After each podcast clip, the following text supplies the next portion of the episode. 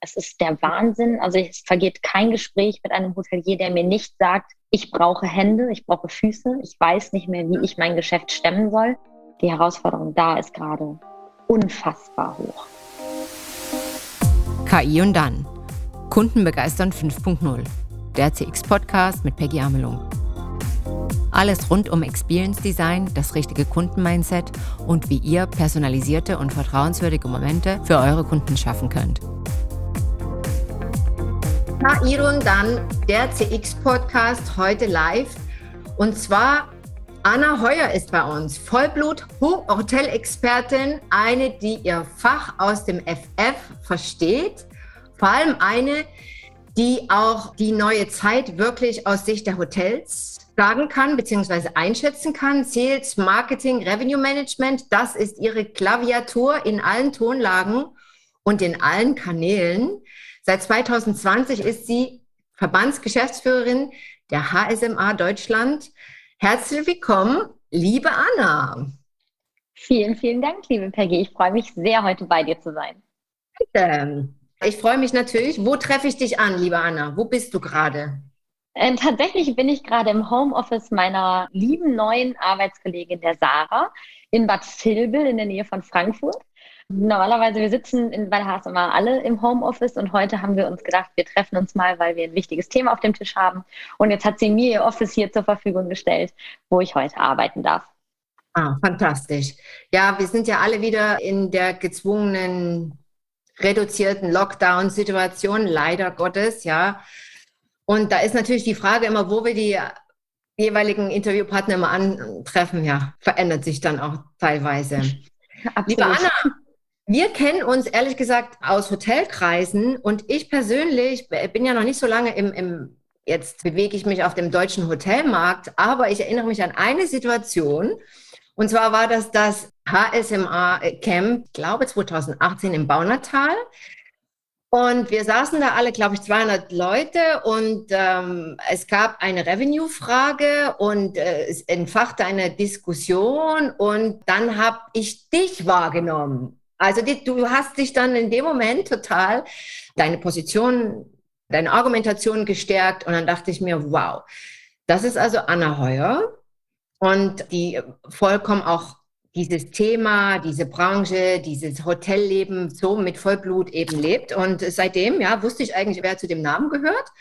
Und äh, ja, und dann 2020 hast du dann diese Position übernommen. Wie hast du diese Leidenschaft, Damals warst du ja noch im Hotel, jetzt in deine Position genommen.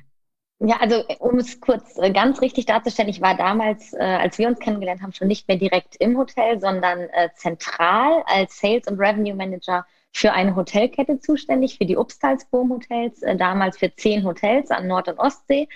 Und ähm, genau, bin dann, wie du schon gerade richtig gesagt hast, 2020 zur HSMA gewechselt. Und ähm, auch wenn das vielleicht ein bisschen unterschiedlich klingt, so unterschiedlich ist es gar nicht.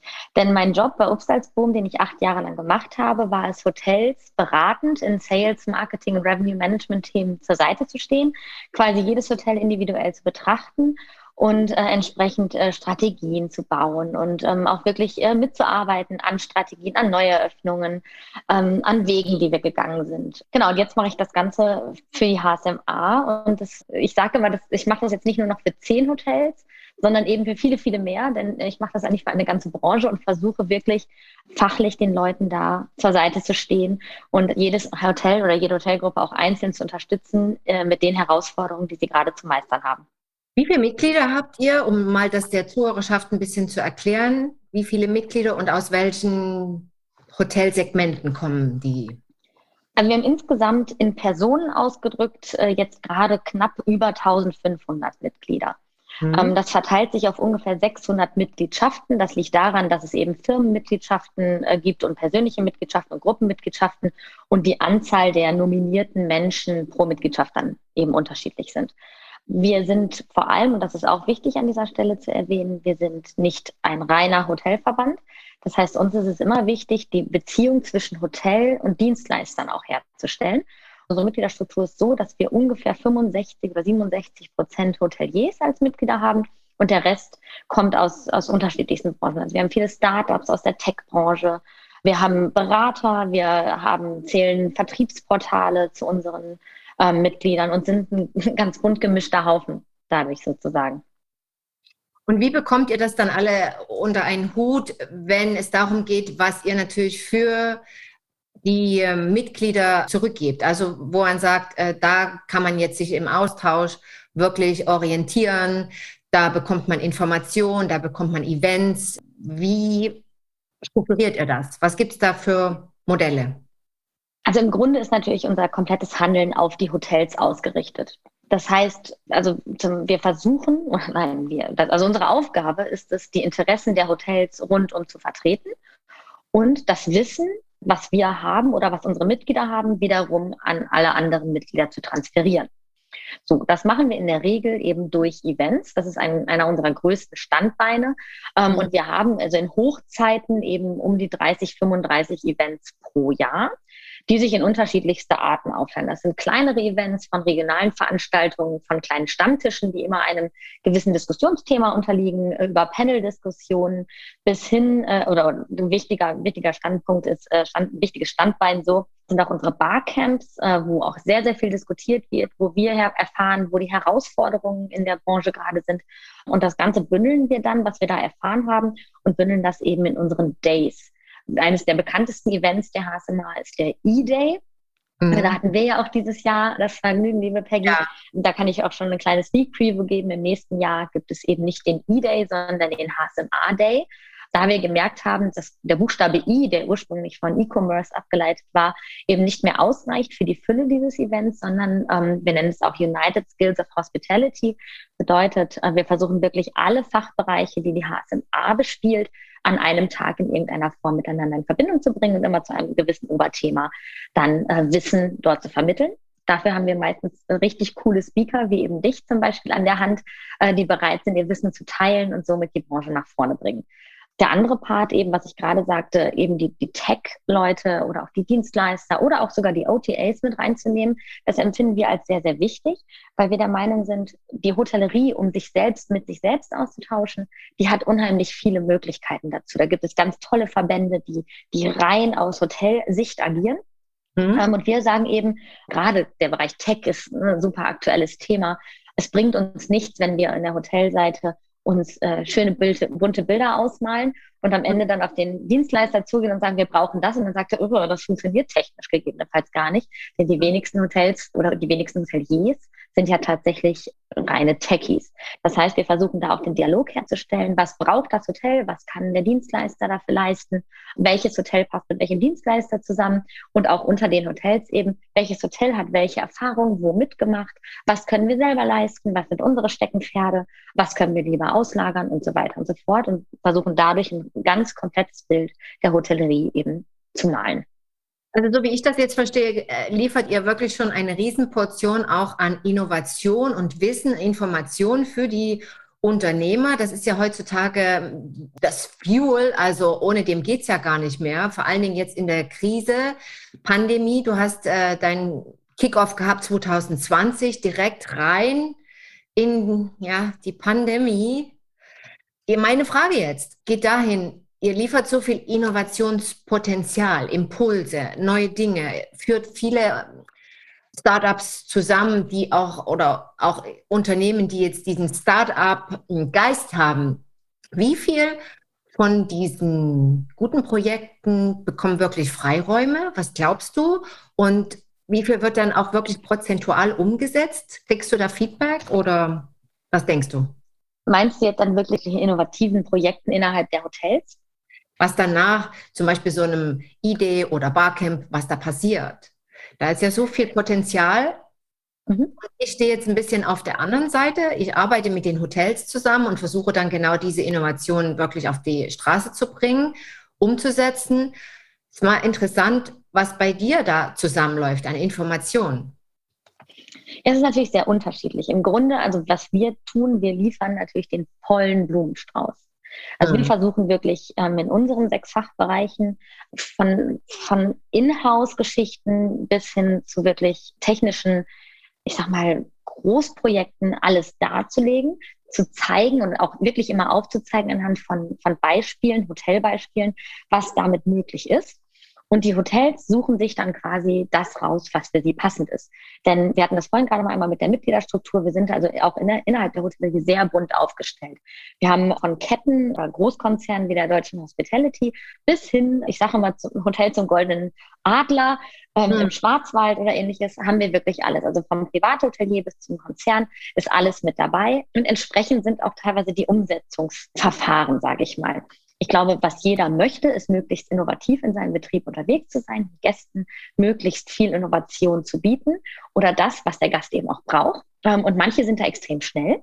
Und da merken wir gerade in der Privathotellerie, da, da ist gerade in den letzten anderthalb Jahren enorm schnell, enorm viel umgesetzt worden, auch viel ausprobiert worden. Das ist in den Ketten natürlich etwas anders. Die sind zum einen meistens uns oder den, den kleineren Häusern schon einen Schritt voraus. Auf der anderen Seite malen die Mühlen aber auch etwas langsamer. Entschuldige, wenn ich dich kurz unterbreche, aber äh, gerade die äh, Kettenhotels, glaubst du, dass sie ein bisschen jetzt gerade in dieser Krise wirklich hinterherhängen mit der Umsetzung? Das sind wirklich die Privathotels, auch gerade in meiner Perspektive, die schnelleren, die innovativeren, auch die ambitioniertesteren. Mm, ja, das würde ich im Grunde erstmal so unterschreiben, mit mhm. ein paar Ausnahmen. Man muss da ja. immer, muss immer Ausnahmen fahren. Vieles hat einfach auch den Grund, dass auch da, auch von, von Kettenhotels, agieren viele Hotels innerhalb einer Kette ganz selbstständig, ganz eigenständig. So kommst du in das Hotel A mit mhm. Kettennamen B rein und siehst was ganz anderes als in Hotel B mit Kettenname B trotzdem. Ja, das heißt, ein und dieselbe Marke hat nicht unbedingt ein und denselben Standard vor Ort. Mhm. Ähm, gerade auch was Digitalisierung angeht. Man, wir merken in dem Bereich viel, dass Ketten eben mit einzelnen Häusern etwas ausprobieren und es erst dann auf die gesamte Gruppe ausrollen, was natürlich sehr sinnvoll ist. Ja, da mhm. brauchen wir nicht drüber reden. Also ein System für 200 Häuser anzuschaffen und die Katze im Sack in Anführungsstrichen zu kaufen, das mhm. würde ich mir auch zweimal überlegen, wenn ich da vielleicht ein, zwei Testpiloten fahren kann. Was wir natürlich sehen, und das ist vielleicht auch dem geschuldet, dass in der Privathotellerie in der Vergangenheit äh, größtenteils auch sehr, sehr langsam trotzdem gehandelt wurde. Also die Privathotellerie hat eine ganze Zeit lang gar nicht so sehr in technischen Möglichkeiten gedacht, gar nicht so innovativ gedacht und wurde da jetzt so ein bisschen reingeschubst. Aber wie du gerade schon gesagt hast, die sind sehr schnell. Das heißt, es mhm. wird schnell was ausprobiert, es wird ein System angeschafft, kurze Testphase, funktioniert, die Gäste nehmen es an, dann wird es umgesetzt und dann geht es natürlich viel schneller. Und ich kenne einige Privathotels, wo ich reinkomme und über die, die Innovationen, die da in den letzten anderthalb Jahren gelaufen sind, ähm, wirklich erstaunt bin und äh, sehr positiv überrascht bin. Auf der anderen Seite gibt es auch immer noch Hoteliers, da ist es vielleicht auch gar nicht nötig, äh, dass sie sich mhm. gerade bewegen, weil auch da, es gibt ja auch Hoteliers, die wirklich sagen, da ich stehe dazu, was ich getan habe im letzten Jahr und es funktioniert nach wie vor sehr gut. Also ich scheue mich immer davor, irgendwelche Dinge zu pauschalisieren, wie du merkst, weil es ist sehr, sehr individuell. Also ich gehe da auch ganz ähm, mit dir mit, wenn wir sagen, es gibt sicherlich einige Hotels, die jetzt vielleicht ein bisschen so das Konzept fahren, ich warte mal, was passiert. Solange kann die Krise jetzt nicht mehr gehen. Mein Produkt war solide. 40, 50 Jahre, die Generation der Hoteliers davor. Bei einigen gab es ja jetzt auch so einen Wechsel. Man hat viele junge Hoteliers wirklich in den Entscheiderpositionen. Da passiert schon eher was. Da ist auch Druck. Äh, zumindest ist das meine Erfahrung. Und dann einige hoffen, dass die Pandemie so schnell wie möglich wirklich vorbeizieht. Und es ist ja auch immer eine Frage der Mitarbeiter. Wir haben ja da in dieser Branche ein Riesenproblem, eine Riesenherausforderung, liebe Anna. Du weißt es selbst. Wie können wir unsere Branche wieder attraktiver deiner Meinung nach gestalten? Dass die Leute wieder richtig Bock haben, bei uns in diesen Hotels zu arbeiten und da auch mitzumachen, Neues zu kreieren und diesen Wandel mit umzusetzen? Ja, wie du schon sagst, das und dieses Problem ist äh, auch gerade erst am Anfang. Es ist der Wahnsinn. Also es vergeht kein Gespräch mit einem Hotelier, der mir nicht sagt, ich brauche Hände, ich brauche Füße, ich weiß nicht mehr, wie ich mein Geschäft stemmen soll.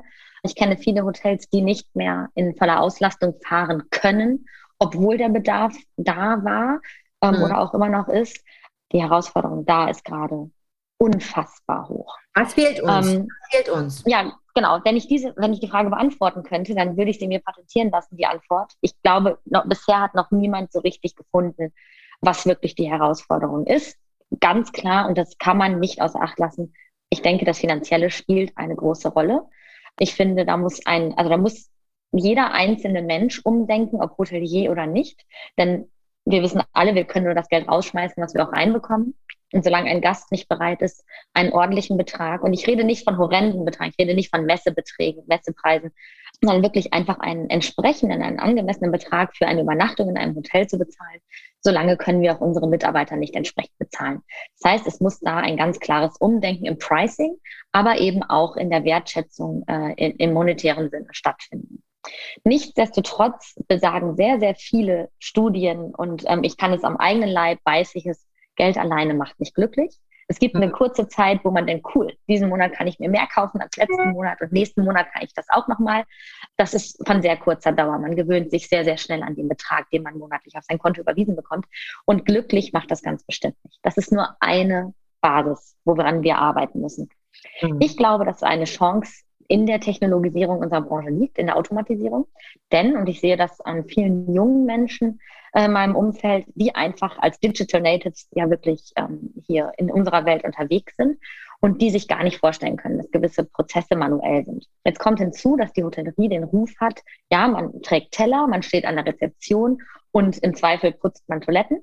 Ähm, das ist im Grunde erstmal nicht etwas, was jeden Menschen, auch nicht jeden jungen Menschen anspricht. Aber ich denke, dass wenn wir den jungen Menschen vor allem einen Einblick in die Technologie der Hotellerie geben, dann werden viele überrascht sein.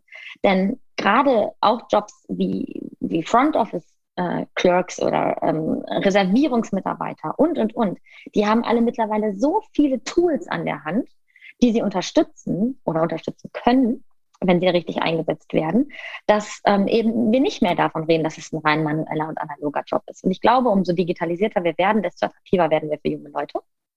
Und ich denke, wir müssen damit nur mehr hausieren gehen. Denn das Bild des Hoteliers ist eben Gastgeber zu sein und das soll auch so sein. Aber wir sind eben ein digitaler Gastgeber.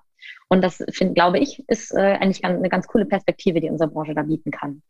Ja, also der Podcast heißt ja auch KI und dann.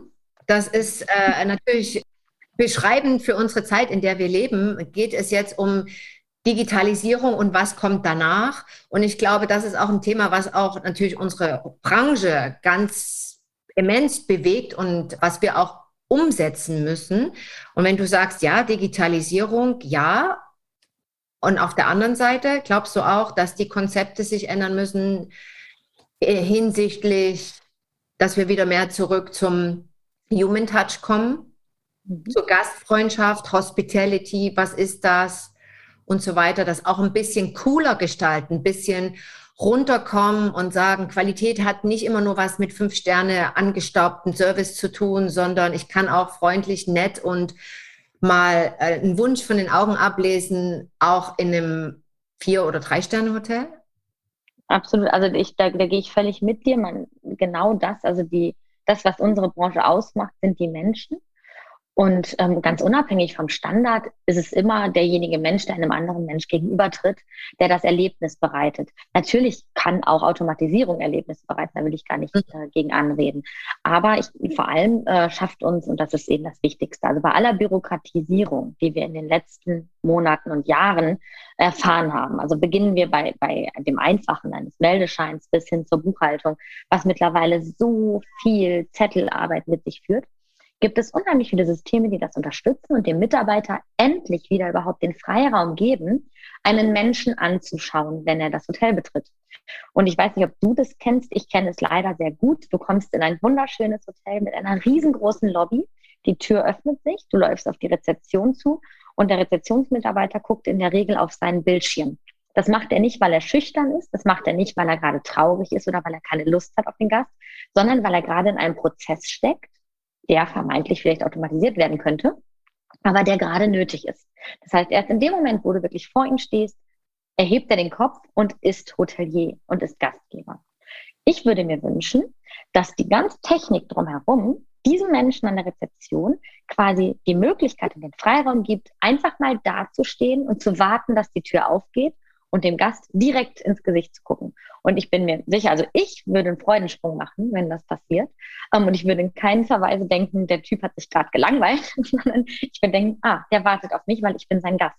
Und damit schaffen wir ja, also das ist jetzt nur ein Beispiel von sehr, sehr vielen, wo wir das erleben könnten. Ja, ja. Ähm, aber damit schaffen wir dem Gast eben ein, ein Erlebnis im Hotel und das finde ich ganz wichtig. Und ich bin ganz klar der Meinung, dass ähm, Hotels von Menschen geführt werden und nicht von Maschinen. Ähm, auch wenn es, und das will ich, muss ich ganz klarstellen an dieser Stelle, auch wenn ich weiß, dass es Hotels gibt, die eben mittlerweile komplett remote laufen, die auch gut funktionieren und die auch ihre Zielgruppen haben. Aber das sind für mich zwei unterschiedliche Paar Schuhe. Das ist nicht miteinander zu vergleichen. Also da bin ich ganz bei dir. Das ist natürlich jetzt noch durch die Glasscheiben noch äh, verstärkt, diese Distanz, die gerade bei mhm. dem ersten Kontakt, diesem sogenannten First Impression, mit der, das wir alle sehen, ist natürlich jetzt noch äh, wirklich unterstrichen. Konzeptmäßig, Anna, äh, was ist dein Feedback auch von den Hoteliers? Wie gehen die mit so einer starken Konkurrenz am Markt wie Airbnb um? Wir müssen uns ja wirklich auch jetzt äh, konzeptionell weiterentwickeln und sagen, durch Remote Work und durch die veränderten Arbeitssituationen, die die Pandemie mit sich gebracht haben, werden wir natürlich auch als Hoteliers gefordert, eine andere Plattform zu entwickeln. Die Gäste wollen natürlich sich teilweise erholen, teilweise aber auch arbeiten. Wie sollen die Zimmer äh, konfiguriert werden in Zukunft? So eine Lobby, der Flow in einem Hotel muss sich verändern, weil man braucht vielleicht mehr individuelle Ruhezonen, beziehungsweise ja, einfach die Konzepte, das muss ja alles neu designt werden. Und jetzt haben wir auch auf dem Markt Airbnb wie siehst du das? Gut, also Airbnb ist für mich ein Thema komplett für sich. Äh, möchte ich gerne darauf eingehen, weil ähm, mhm. Airbnb natürlich in erster Linie auch eine Plattform ist. Nicht jede Wohnung, die du über Airbnb bekommen kannst, hat den gleichen Standard. Nicht, äh, nicht alles entspricht dem, äh, wie es auf Bildern dargestellt ist. Das ist ein Problem, was Hoteliers genauso haben äh, wie, wie eben diese Airbnb-Vermarkter, sage ich mal. An sich geht es bei Airbnb, warum Menschen das ja besonders cool finde, ist, weil es zum einen sehr bekannt ist, weil man eine Wohnung mieten kann. Ähm, Leicht Handhabung zu buchen, ja. Genau, leichte Handhabung. Das ist aber etwas, was Booking.com auch liefert, beziehungsweise was auch einzige Hotelketten auch definitiv bieten. Also die Buchungsstrecke bei Hotels ist ja mittlerweile nicht mehr schlechter als bei Booking.com, zumindest bei vielen. Das will mhm. ich auch nicht pauschalisieren. Aber am Ende des Tages, also ich persönlich buche nicht über Airbnb, sage ich ganz klar, sondern ich buche natürlich weiterhin in einem Hotel das Hotel. Aber ich bin auch kein Mensch, der gerne in Ferienwohnungen Urlaub macht und auch nicht arbeitet in Ferienwohnungen. Das heißt, für mich ist immer klar, wenn ich irgendwo hinfahre, dann ist es für mich immer eine Workation. Also es gibt selten den Moment, dass ich wirklich komplett raus bin. Und dann bin ich übrigens auch nicht in Hotels unterwegs, sondern bin ich in Hostels oder, oder ähnlichem und habe auch keinen Laptop dabei. Wenn ich aber unterwegs bin, dann suche ich mir das immer raus. Jetzt arbeite ich ein bisschen, jetzt habe ich gerade ein bisschen Zeit ähm, und jetzt arbeite ich nicht. Und für mich muss die Beschaffenheit des Ganzen einfach da sein, dass ich überall sitzen kann und einfach arbeiten kann. Ich brauche dafür auch nicht besonders viel Ruhe. Ich brauche, am liebsten habe ich einen gemütlichen Stuhl, einen Tisch, eine Steckdose ein bisschen Licht und einen Kaffee. Und dann bin ich eigentlich schon glücklich. Und deswegen ähm, die Diskussion, die gerade aufkommt und äh, die du auch gerade angesprochen hast, dass Hotels sich konzeptionell dort weiterentwickeln müssen, da gehe ich nicht komplett mit einher. Es gibt kaum Hotels, wo ich mich nicht wirklich wohlfühle, wenn ich einfach dort bin. Und da rede ich gar nicht von dem Zimmer, denn ich arbeite zu Hause auch nicht in meinem Schlafzimmer, sondern ich gehe immer in die Lobby zum Arbeiten oder eben ins Restaurant und setze mich dahin, ins Bistro, in die Bar. Das ist sicherlich auch von Mensch zu Mensch unterschiedlich, aber das ist auch meine ganz eigene ähm, Erfahrung, meine, meine ganz eigenen Wünsche klar, wir müssen uns überlegen, wie lange sind diese Menschen gegebenenfalls bei uns, was brauchen die. Aber ich glaube gar nicht, dass man da so viel vom Interieur des Hotels im Grunde verändern muss, sondern wir müssen vielleicht ein paar mehr Steckdosen bauen und ein paar bessere Lichtquellen. Und das ist schon die halbe Miete. So meine Meinung ich würde sagen, dass die Prozentzahl derjenigen, die wirklich unterwegs sind und arbeiten und gleichzeitig auch vielleicht äh, ein bisschen äh, Leisure haben, die ist einfach jetzt viel höher als vielleicht noch vor gewisser Zeit. Da waren ich und du, wir waren da so ein bisschen noch vielleicht so ein bisschen einzelne Personen, ja, und jetzt ist es aber wirklich fast jeder, wo man sagt, äh, ja, ich bin immer noch im Homeoffice oder beziehungsweise habe auch zwei, drei Tage in der Woche, wo ich das frei entscheiden kann. Ja, also äh, das wird spannend bleiben. Eine Sache, die mich jetzt wirklich auch noch interessiert, und du hattest das ja auch erwähnt, und zwar das Preis-Leistungsverhältnis. Äh, im deutschen Hotelmarkt. Äh, du weißt ja, ich bin hier in Spanien und wenn ich jetzt mal das Augenmerk auf die Kulinaria lenke, war es gestern Abend gerade wieder ein Thema. Ich saß mit deutschen Freunden in Barcelona beim Abendessen und wir hatten das große Thema. In Deutschland würden die Deutschen auch dieses Geld ausgeben für das Essen, was wir da auf dem Teller hatten, beziehungsweise wo geht der Trend hin jetzt? Geht es wirklich nur noch danach, dass es effizient sein muss? Jetzt besonders auch Corona-bedingt, alles effizient, äh, Catering vorgefertigt? Oder gibt es da wirklich Licht am Ende des Tunnels, wo wir sagen, doch, es gibt eine bestimmte Anzahl von Menschen in Prozenten ausgedrückt, die jetzt doch gutes Essen in den Bistros haben wollen und gutes Tagungsessen haben wollen. Was ist da dein Feedback, deine Erfahrung in Deutschland? Was gibst du uns damit? Also ein ganz klares Ja. Ich bin, ich muss dazu sagen, ich bin überhaupt kein F&Bler. Also ich kann mehr Rooms als F&B.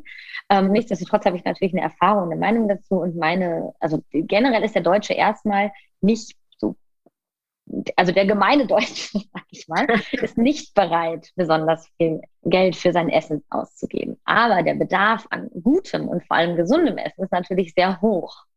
Das heißt, äh, man erwartet relativ viel in Deutschland äh, und möchte aber dafür eben nichts bezahlen. Und auch da kann ich wieder aus meinem äh, privaten Umfeld, aus meinem Freundeskreis ein Beispiel nehmen, die mhm. sich eben wochenlang ja beschwert haben, dass sie nicht essen gehen dürfen. Mhm. Und dann habe ich gesagt, ja, das ist, finde ich auch total schade, das ist auch für die Restaurants so doof. Und dann waren sie alle, ja, aber wenn die Restaurants doch endlich wieder aufmachen dürfen, dann gehen wir essen. So, dann haben die Restaurants wieder aufgemacht und ich komme aus Düsseldorf und der ein oder andere hat auch seine Preise zum Glück angehoben. Und jetzt reden wir ja nicht davon, dass sie die Preise verdoppelt haben, sondern wir haben, ich sag mal, eine Pizza, die vorher 10 Euro gekostet hat, die kostet jetzt vielleicht 12,50 Euro. Da würde ich in meinem Freundeskreis sagen, das kann doch jeder entspannt bezahlen. Ähm, mhm. die Leute, die ja vorher so traurig waren, dass sie nicht essen gehen durften und ja auch so viel Wert auf gutes Essen legen. Und genau mit diesen Leuten sitze ich im Restaurant und die denken, was? Das ist eine Unverschämtheit, eine Pizza für 12,50 Euro, das geht überhaupt nicht. Und schon haben wir das schon mal. Ja, das heißt, ähm, man kann immer, also das merke ich in Deutschland extrem, ich weiß gar nicht, wie es in anderen Ländern ist, aber diesen sagen, was man gut finden würde und wenn es aber denjenigen selbst betrifft und den eigenen Geldbeutel betrifft, dann sieht die Welt auf einmal ganz anders aus. Gerade auch im Tagungsbereich, ähm, da hören wir auch oft, also von Hotelseite, ja, ja, das, äh, wir brauchen was Tolles und es soll noch mehr und es soll mhm. gesund und es soll frisch zubereitet sein und, und, und, und, und. Und dann soll eine Tagungspauschale 79 Euro kosten und dann fällt der Tagungsbucher hinten über.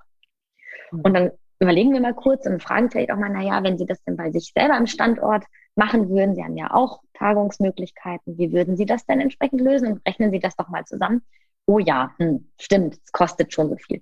Und bei all dieser Wertschätzung, die da ja fehlt und bei all dem Gewinn, der quasi daran fehlt, haben wir immer noch die Herausforderung, dass ja auch alles teurer wird. Also das, man, ich persönlich merke das nicht so stark, weil ich gehe nicht so häufig einkaufen. Ich habe Glück, dass mein Mann das immer macht. Aber wenn ich dann mal einkaufen gehe, dann bin ich auch wirklich geschockt, wie teuer mittlerweile Lebensmittel geworden sind. Und dann darf ich mich nicht darüber wundern, dass auch der Italiener um die Ecke etwas teurer wird und natürlich auch das Hotel. Vor allem, wenn wir auch noch jemanden haben möchten am Ende des Tages, der uns dieses Essen auf den Tisch stellt. Und ähm, da fehlt noch sehr, sehr viel Überzeugungskraft, glaube ich um äh, das bei jedem einzelnen ähm, Bürger quasi ankommen zu lassen, dem das wichtig ist, Essen zu geben.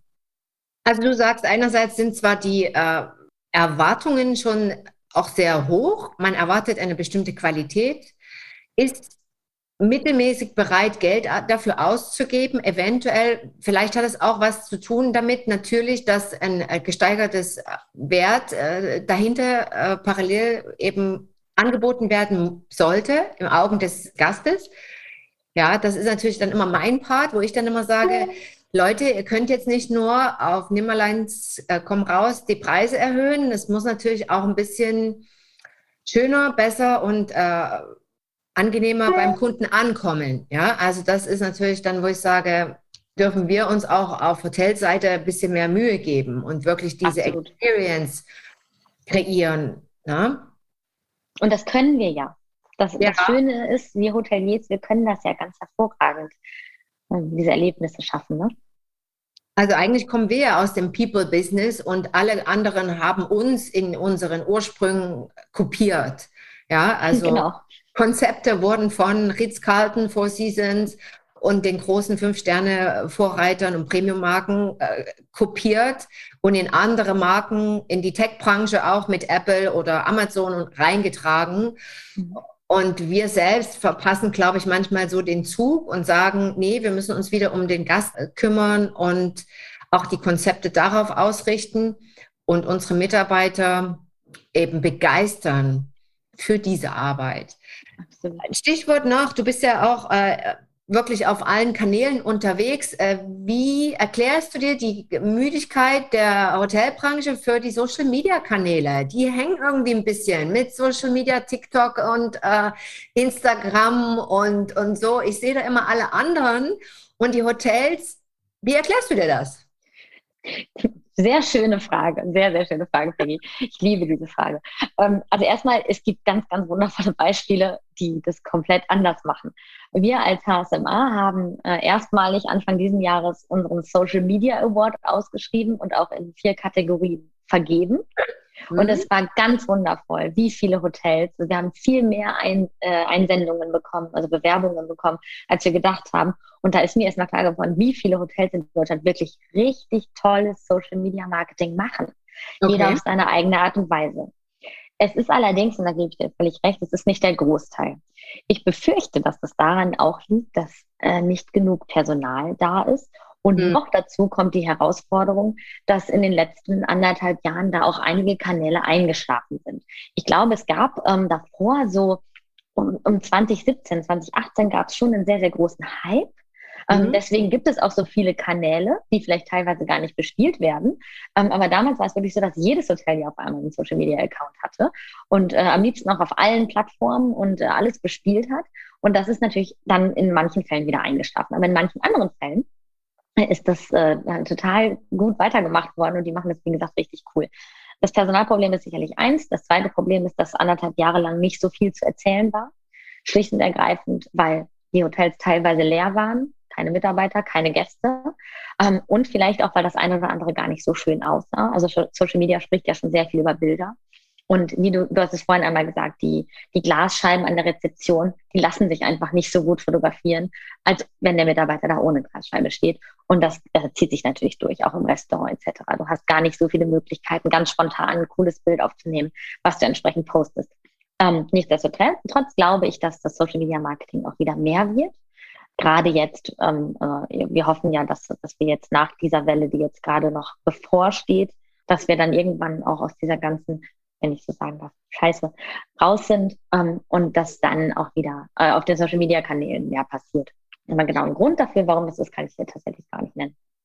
Also, du bist natürlich jetzt auch der Meinung, dass du sagst, das ist ultra mega wichtig, dass man sich trotzdem ja. zeigt, dass man auch selbst wenn man ein bisschen schüchtern mit den Medien umgeht, das heißt, äh, wir haben ja jetzt eine Auswahl von Instagram, Facebook, TikTok, Pinterest, LinkedIn je nach Ziel und was man erreichen will und wem man vor allen Dingen erreichen will, sollte man da gut auswählen und irgendwie ein bisschen lockerer werden, doch. Was würdest du, so drei Tipps, die du den anderen Hotels, die jetzt noch nicht so cool damit umgehen, was würdest du denen mitgeben, so als Anna-Tipp für diese Channels? Ähm, in erster Linie ist, also das erste ist immer Authentizität. Ich liebe dieses Wort. Und das ist auf Social Media so einfach darzustellen. Nehmt einfach das, was ihr sowieso tut und zeigt es euren Gästen und euren zukünftigen Gästen. Ich glaube auf der Seite auch, dass, oder mein zweiter Tipp ist, weniger ist manchmal mehr. Übertreibt es nicht, aber macht deswegen Dinge, die euch wirklich wichtig sind. Und der dritte Tipp ist, ja, wählt tatsächlich ähm, euren Social Media Kanal auch nach der Zielgruppe. Denn wenn man auf LinkedIn, sage ich mal, lustige Sachen postet, kommt das sicherlich auch gut an, ist aber vielleicht nicht so ganz die richtige Zielgruppe. Bunte Bildchen finden sich am besten eben auf Instagram, lustige Videos auf TikTok. Ich bin großer TikTok-Fan. Und ja, das kommt immer darauf an, natürlich, was man da zu bieten hat. Und ich würde nicht, wovon ich abraten würde, ist eben jeden Content auf jedem Medium zu spielen. Das war übrigens heute auch mein Learning sozusagen. Und ich, vielleicht haben wir sogar dasselbe Video gesehen, wo äh, der Hinweis kam, eben anstatt die in allen Kanälen immer gleichzeitig zu posten, die Posts, sollte man die einfach vier Wochen zeitversetzt posten, weil dann hat der Follower praktisch nicht so das Gefühl, er wird jetzt hier geschickt, also von dem ähm, Medium, also von dem Tool, äh, dass das alles nur durch alle Kanäle speist, sondern es hat sogar eine Erinnerungsfunktion. Meistens ist ja mit dem Post ein kleiner Auftrag oder eine Hausaufgabe verbunden, dass man sagt, mach doch mal das oder mach doch mal jenes oder und wenn man das dann vier Wochen später auf einem anderen Kanal wieder postet, hat es diese Funktion, dass man sagt, ah, hast du schon das und das gemacht und wirkt dann eher sympathisch als nervig. Weißt du, wenn ich jetzt auf ja. Facebook genau dasselbe nochmal sehe, dann denke ich mir, ach, jetzt schon wieder der, das, ja. Und äh, im Umkehrschluss, wenn ich es vier Wochen später sehe, dann denke ich mir, ah ja, du wolltest doch noch jetzt die neue so und so Methode ausprobieren. Solltest du mal tun, ja. Also es hat eher einen Vorteil. Das war. Ja, so ein äh, bisschen diesen Wiedererkennungseffekt. Aber ich muss dazu sagen, ähm, wenn du mal mit jemandem sprechen möchtest, der sich mit Social Media richtig gut auskennt, äh, dann kann ich dir ein, zwei Personen empfehlen. Aber ich bin tatsächlich auch gar kein Profi im Social Media. Ähm, ja, ich mache also, das einfach nur gerne. Ja, ja, das ist, also war jetzt auch nicht die Frage, sondern einfach nur auch nochmal zu unterstreichen, dass das sehr, sehr wichtig ist, jetzt gerade, auch wenn wir jetzt in diese neue Welle reingehen, dass wir nicht in der Versenkung uns abschotten und sagen, Genau. Jetzt ist geschlossen, wir gehen jetzt wieder in einen möglichen Lockdown, auch für die Hotels, die Gäste, die Leute, eure, eure Menschen, die, eure Gäste, die wollen euch sehen, die wollen trotzdem wissen, was bei euch los ist, was, was euch auch umtreibt. Und das war für mich jetzt auch nochmal von deiner Seite wichtig zu unterstreichen für die, für die Zielgruppe. Ja, die genau. Das ist übrigens auch der Grund, warum wir diesen Social Media Award in der Krise ins Leben gerufen haben weil wir genau ja. gesagt haben, das ist der Kanal, wo Hotels sich zeigen können. Ja. Und, und das möchte ich auch noch kurz äh, den, den Hörern vielleicht mit auf den Weg geben, ich finde, es gibt nichts Faszinierenderes, als hinter den Kulissen in Hotels rumzuschnüffeln sozusagen. Und ähm, ich bin immer total froh, wenn ich irgendwo irgendwelche Backoffices und irgendwelche Gänge sehe. Ähm, und dazu hat man vielleicht jetzt ein bisschen mehr Zeit, wenn nicht so viel los ist. Genau. Jetzt noch ein Tipp aus dem Revenue Bereich, liebe Anna, Preiskampf hoch und runter, links und rechts. Gerade, ja, was würdest du den Hotels mitgeben? Was ist so eine Strategie, eine altbewährte Strategie von den letzten, sagen wir, vielleicht äh, sechs Monaten? Ich will ja gar nicht so weit zurückgreifen, weil wir leben ja in einer schnelllebigen Zeit. Auch jetzt äh, in Bezug auf Weihnachten vielleicht, was würdest du sagen? Naja, gut, Weihnachten ist im Moment einfach noch wahnsinnig schwer einzuschätzen. Wir wissen ja alle nicht, was noch auf uns zukommt. In Deutschland sind wir zum Glück noch nicht im Lockdown. Ich hoffe auch, dass es so bleibt. Aber völlig unabhängig von allem ist mein, mein einziger Tipp, den ich den Hoteliers auf den, mit auf den Weg geben möchte, den Preis nicht zu senken. Weil ganz klar ist, hm. wo keine Nachfrage ist, nimmt auch keiner das günstige Zimmer. Und man verliert ganz, ganz, ganz schnell an Glaubwürdigkeit, wenn auf einmal der Preis sonst wo in den Keller sackt. Und das ist die größte Gefahr, vor der wir stehen. Und da möchte ich ganz besonders an die klassifizierten Hotels, an die hochklassifizierten Hotels ähm, appellieren, da nicht in irgendeinen Preiskampf einzusteigen, nicht auf das Niveau der etwas niedrig klassifizierteren Hotels zu gehen. Denn so ist niemandem geholfen. Die oberen, ähm, die erreichen nicht ihre Mindestumsätze quasi oder ihre Preisuntergrenzen und die niedrigeren erreichen gar nichts mehr, weil sie eben nur noch gegen die Fünf-Sterne-Hotellerie am Ende ankämpfen. Und das ist gerade in deutschen Großstädten ist das ein Riesendrama aktuell immer noch. Und ich wünsche mir, dass jeder Hotelier da zu seinem Preis steht. Mhm. Ich glaube, das war sehr wertvoll. Ich habe mir auch äh, vor unserem Gespräch habe ich mich mit Hoteliers ausgetauscht und habe natürlich auch gefragt, welche Fragen sie dir gerne stellen würden. Einige habe ich jetzt natürlich äh, hier mit eingeflochten. Und äh, vielleicht kommen auch noch ein paar. Ich habe jetzt auch im Instagram nochmal gefragt, wenn jemand eine Frage hat an dich, die werde ich dir natürlich auch im Nachgang weiterreichen. Und ja. die könnt ihr dann auch in den Social-Media-Kanälen gern auch beantworten, beziehungsweise auch hier im Podcast. Schickt uns die Fragen, die ihr an die Anna habt. Anna ist wirklich äh, in, auch in einem großen Netzwerk, wo sie tagtäglich eigentlich äh, auch im Austausch ist mit allen Hotelexperten. Sehe ich das richtig, Anna? Ja, absolut. Das ist mein genau. Job. Genau. Und äh, also eure Fragen werden auf jeden Fall beantwortet.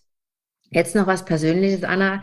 Ich habe jetzt oft auch mit Menschen gesprochen, die ich normalerweise als sehr starke Persönlichkeiten äh, abgespeichert habe. Und selbst die zeigen jetzt Dünnhäutigkeit und werden langsam so ein bisschen naja, verwundbar, die Energie lässt nach.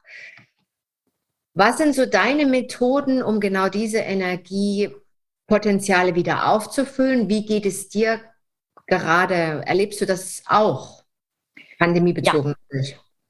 Ja, absolut. Ich erlebe das auch. Ich erlebe das auch mit, mit Menschen in meinem Umfeld, wo ich merke, ähm, dass die, die Sorgen doch stark in den Vordergrund rücken. Das mhm tut mir wahnsinnig leid. Das ist bei mir allerdings auch genau der gleiche Fall. Also wenn ich, wenn ich irgendwelche schrecklichen Nachrichten höre, ähm, vor allem jetzt äh, natürlich die, die Hotellerie betreffend, dann geht mir das immer näher, das merke ich schon. Also bin einfach ein bisschen dünnhäutiger auch geworden. Jetzt bin ich grundsätzlich nicht gerade der dickhäutigste Typ, muss ich vielleicht auch dazu sagen. Aber mhm. äh, auch bei mir gibt es noch eine Steigerung von Dünnhäutigkeit und das hätte ich auch nicht erwartet. Mhm. Ähm, das betrifft auch andere in meinem Umfeld, Freunde, ähm, aber auch vor allem eben Kollegen, die so langsam einfach nicht mehr wissen, wo soll das alles noch hinführen, wie überstehen wir das und wann überstehen wir das vor allem.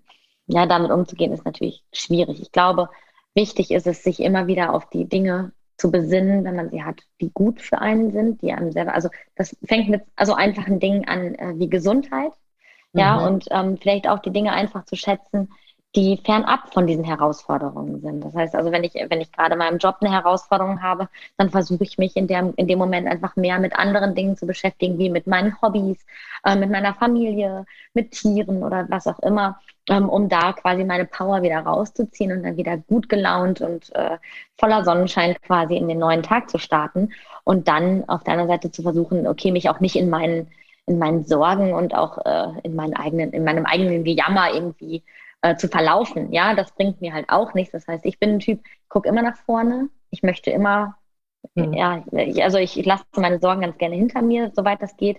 Und versuche dann auch einfach die, die Chance in der Herausforderung zu finden. Das ist leicht gesagt, das weiß ich, aber mit so einer gewissen Lebenseinstellung funktioniert das eigentlich ganz gut.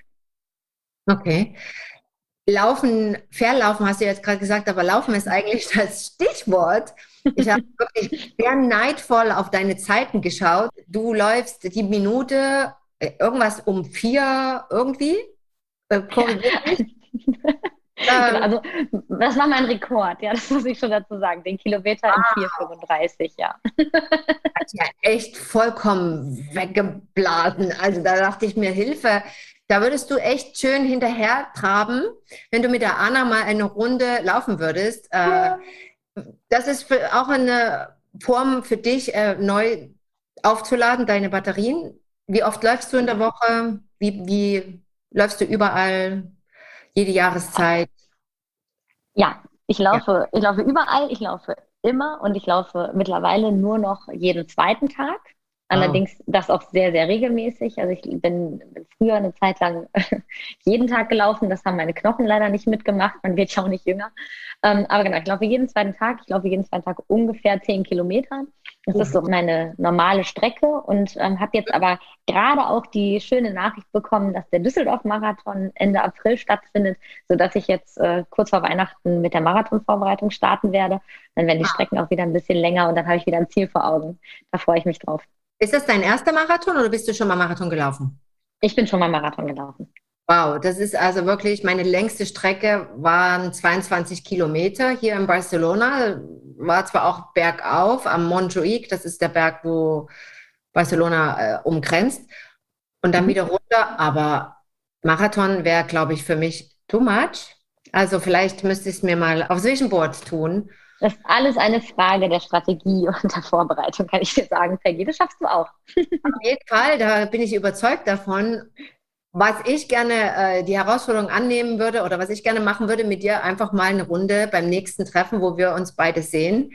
Dann packe ich meine Laufschuhe ein und dann laufen wir eine Runde.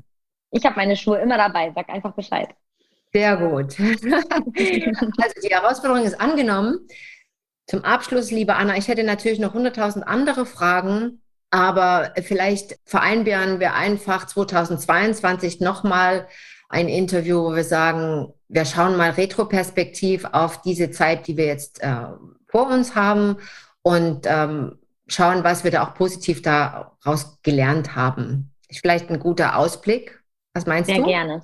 Sehr, sehr gerne. Jetzt noch zum Abschluss zehn kleine so halb Ja-Nein-Fragen, die ich jedem Interviewpartner stelle, also immer vari variiert. Mhm. Äh, ich bin neugierig, also wir fangen an. Netflix oder Buch? Netflix. Netflix. Fahrrad oder Bus? Fahrrad. Camper oder Boutique-Hotel? Boutique-Hotel, wobei ich privat auch gerne mit einem T6 durch die Gegend fahre. Ah, interessant. Dress oder Hoodie? Also Kleid oder Hoodie? Hoodie. Hoodie. KI oder Wikipedia? KI. Restaurant oder Live-Konzert? Live-Konzert. Weihnachtsbaum oder Palme? Weihnachtsbaum. Stolle oder Plätzchen? Stolle. Raclette oder Karpfen? Raclette. Yoga oder Meditation? Meditation. Laufen oder Skifahren, das ist einfach. Ja, so einfach ist es gar nicht, aber ah. doch laufen. Okay. Und jetzt aus der Position, dass du in Düsseldorf bist, frage ich dich einfach mal, Berge oder Meer? Meer, aber das liegt schlicht und ergreifend daran, dass ich auf Norderney groß geworden bin. Ah, siehst du, jetzt haben wir vieles über dich neu erfahren und kennengelernt. Ich danke dir. Ganz liebe Grüße nach Düsseldorf. Peggy, ganz lieben Dank. Es hat mir wahnsinnig viel Spaß gemacht, mit dir zu quatschen. Gleichfalls. Bis demnächst auf diesem Channel. KI und dann. Bis bald. Das war eine Folge aus KI und dann, der CX Podcast. Eine Sache noch ganz speziell für euch. Auch die HSMA geht on air und zwar mit dem neuen Podcast Happy Hours HSMA. Es geht darum, natürlich um alle Hotelthemen, 360 Grad. Die erste Folge beschäftigt sich mit dem Thema Online-Marketing und der Rolle des Online-Marketing-Managers in der Hotel Operations. Wem das interessiert, der sollte Ausschau halten. Ab Dezember geht, wie gesagt, der neue Podcast der HSMA on Air. HSMA Happy Hours. Wenn du jetzt sagst, KI und dann der CX-Podcast, das ist wirklich ein guter Podcast, da bekomme ich wertvolle Insights, da werde ich inspiriert, da höre ich gern rein, dann würde ich mich ehrlich gesagt über eine 5-Sterne-Bewertung von dir ganz persönlich freuen.